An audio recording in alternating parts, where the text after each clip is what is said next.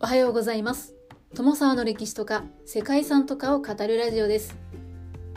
このチャンネルでは社会科の勉強が全くできなかった私が歴史や世界遺産について興味のあるとこだけゆるく自由に語っています。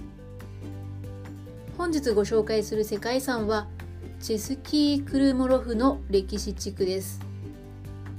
チェスキー・クルモロフはチェコ共和国の首都プラハ南方のバルタバ川沿いにある南ボヘミア州の小都市です。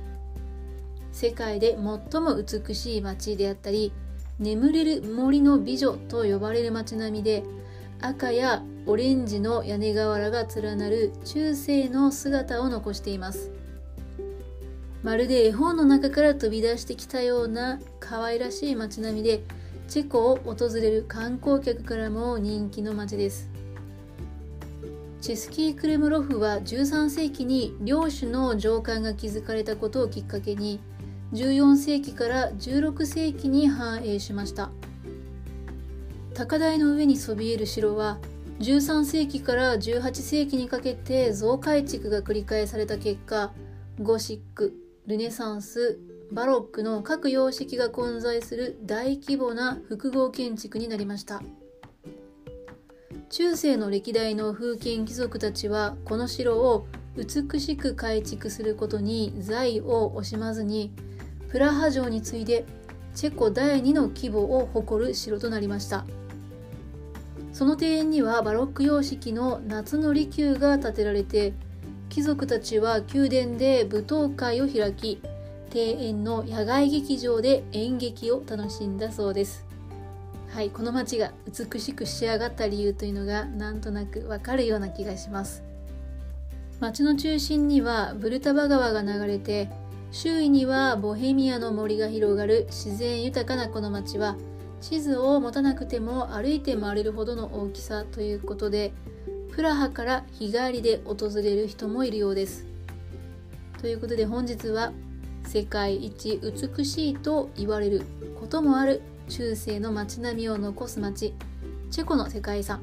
チェスキー・クルムロフの歴史地区をご紹介したいと思います。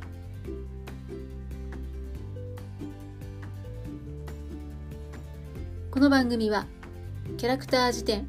ワンタンは妖怪について知りたいパーソナリティ空飛ぶワンタンさんを応援しています。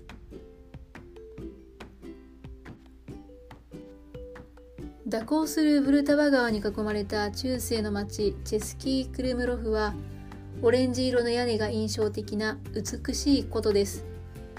周囲には自然豊かなボヘミアの森が広がっています。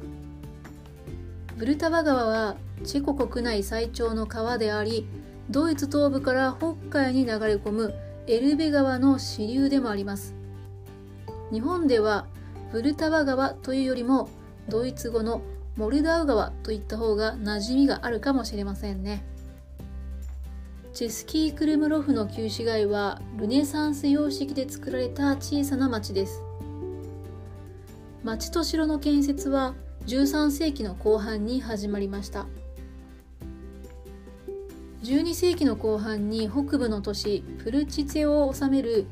ビートコフ家のビーテク一世がこの地を開拓して後に5人の息子に土地を分割しました。そしてクルムロフを引き継いだのが次男ビーテク2世で1230年前後にこの地に移住すると本格的に開発を開始しました。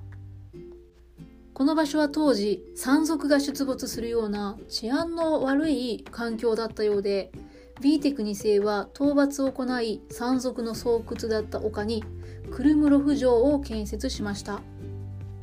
やがて城の東のラトラン地区が発達してさらにその対岸のブルタバ川が大きく湾曲した土地にも町並みが誕生しました。この場所が特に現在の美しい町並みが残る地区となっています。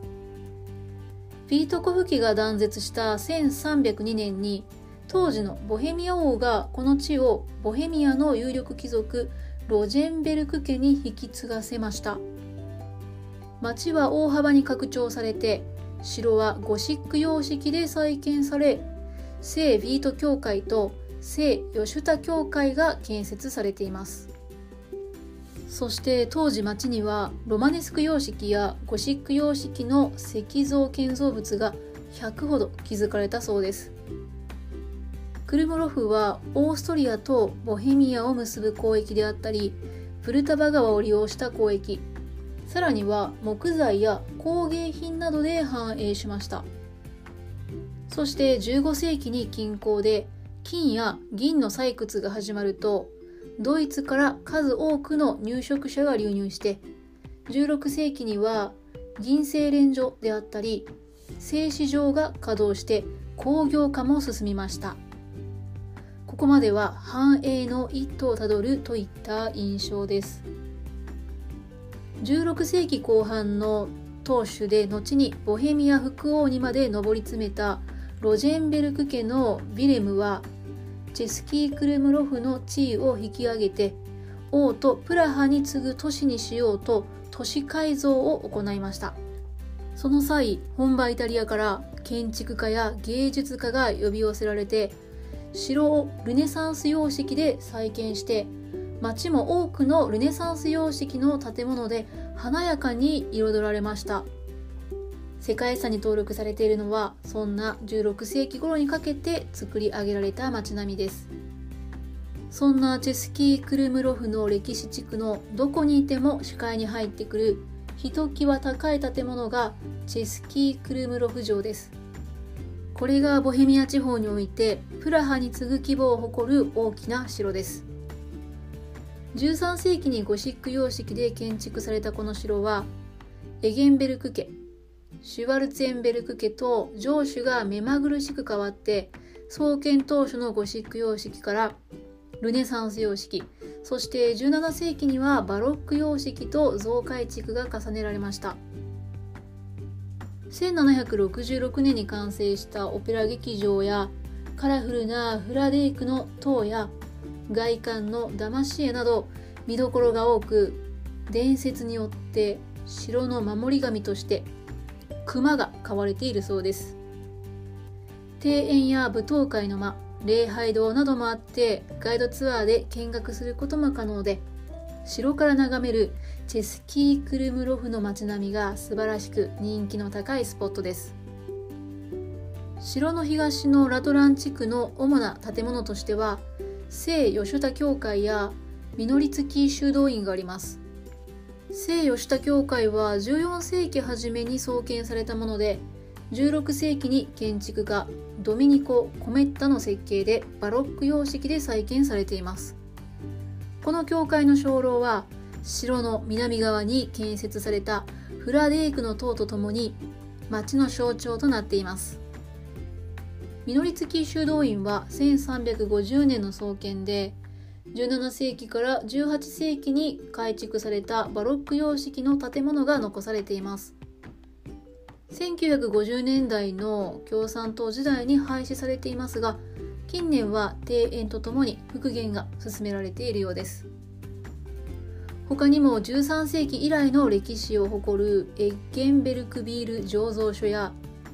1600年前後に築かれた現存最古の門であるブデヨ・ビツカ門など多くの見どころが残されています。そして湾曲した川岸地区の中心にあるのがスボルノスティ広場です。この広場を中心に放射状あるいは円形に道が走っていて広場にある柱は彫刻家マテイ・バーツラフ・ジェッケルによるバロック様式のペスト記念柱です。ペスト記念柱自体は他の都市でも見られる疫病ペストの収束の祈願であったり流行後に建てられた記念碑ですね。チェスキー・クルムロフの教区教会である聖ビート教会は1309年に創立されたものでこれも1407年から1438年にゴシック様式で再建されました。見事なフレスコ画で知られていてロジェンベルク家のヴィレムをはじめ数多くの町の偉人がここに眠っているそうです。華やかな時代を経たチェスキー・クルムロフでしたが20世紀頃の産業革命の波には乗れませんでした。発展の見込みがないチスキー・クルムロフはやがて取り残されてしまいましたがそのおかげで当時の繁栄したままの姿が残されることとなりました。そして1989年のビロード革命の民主化によってチェスキー・クルムロフの歴史的建造物は修復が進み世界遺産に登録されることとなりました。現在チェスキー・クルムロフは重要な文化の中心地でいくつものフェスティバルやイベントが毎年開催されているそうです。特に6月の夏至の週末に開催される五弁のバラの祭典がよく知られています。シーズンオフの冬場になると観光施設も閉館しているところもあるようなんですけれども街並みを歩いて回るだけでも十分にその価値は堪能できそうです。本当に行ってみたい場所の一つです。ということで本日は華やかな時代の面影を色濃く残す中世のことチェコ共和国のチェスキー・クルムロフの歴史地区をご紹介しました。最後までお聴きいただきましてありがとうございます。では皆様本日も素敵な一日をお過ごしくださいね。友沢でした。